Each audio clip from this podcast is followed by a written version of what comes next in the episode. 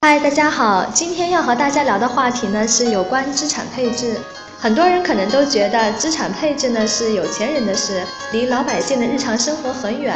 其实对于我们个人和家庭来说呢，资产配置都是理财的一门必修课。啊，那什么是资产配置呢？简单说，资产配置呢就是投资者把资产按照一定的比例分配在不同种类的资产上，嗯，像股票啊、债券、房地产等等。通过资产配置呢，我们在获取理想的回报同时呢，也把我们的投资风险降到最小。因为我们平时所投资的各种资产，它们是有不同特点的，风险和收益的大小都不一样。当然了，风险和收益都是成正相关性的。我们以基金为例呢，股票型基金呢就是进取型的，预期的收益率比较高，但是风险也比较大。混合型基金呢，既买债券又买股票，总体风险呢适中。债券型基金呢是兼具一定的收益性和稳健性，风险和收益的预期呢都低于股票型基金和混合型基金。货币基金的流动性和安全性都是最高的，但是呢收益也就相对略低了。那我们需要把这些基金的品种加以区别，并且呢根据我们自己的一个风险收益的承受能力进行一个资产的配置。那有关于资产配置呢，有一些法则，我们也是可以进行参考的。呃，首先呢，有投资一百的法则，也就是我们可以用一百减去我们自己的年龄，就是我们适合投资高风险理财产品的一个比例。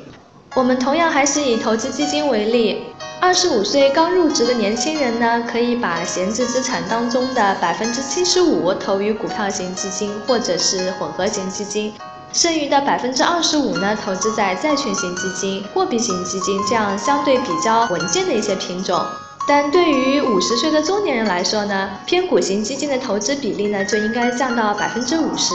简单说呢，就是我们家庭理财呢应该随着年龄的增长，逐步降低股票类资产的一个比例，同时呢增加固定收益类资产的一个比例。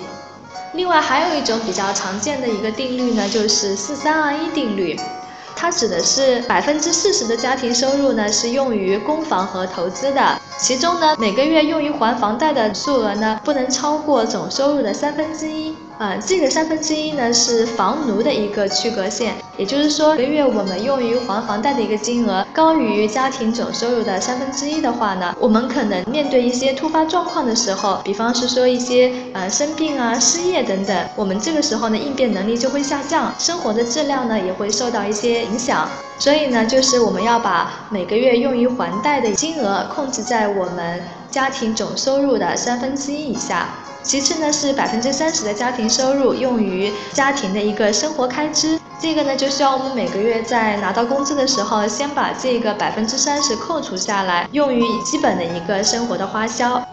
接下来的二呢，是指百分之二十的家庭收入用于银行存款，以备一些应急的需要。这个银行存款呢，是指大多数的一些啊定期活期的存款啊，还有一些货币基金等等。这部分钱呢，是保证了我们家庭生活三到六个月的一个生活必须的费用。最后呢，是百分之十的家庭收入呢，是用于保险的。保险呢，包括人寿的保险、财产的保险等等。在保险这块呢，我们还要注意，呃，我们保障的一个寿险额度呢，并不是越高越好的，一般保证在我们收入的十倍左右就可以了。如果保额过高的话呢，它可能会超出了我们的一个能力范围。比如说，一个年收入十万的白领呢，他的一个寿险保障总额度呢，可以简单的界定在一百万元以下。如果这个保额定的太高的话呢，我们所支出的一个保费的费用也同时会增加的。这样的话呢，也可能会高出我们的一个承受能力。总的来说呢，我们在资产配置的时候要注意几个原则。第一呢，就是在资产配置的时候要全面考虑家庭长期、远期和近期的需求，不仅要保证收益性，还要兼顾流动性和安全性。第二点呢，就是我们的资产配置它不是完全固定的，我们需要定期的检查，并且呢，根据我们家庭财务状况的一个变化呢，适当的进行一些调整。嗯，好了，我们今天呢就聊到这儿。如果大家想要了解更多的内容呢，也可以通过我们的微信账号来学习更多的一些理财的知识，直接搜索“挖财早知道”就可以了。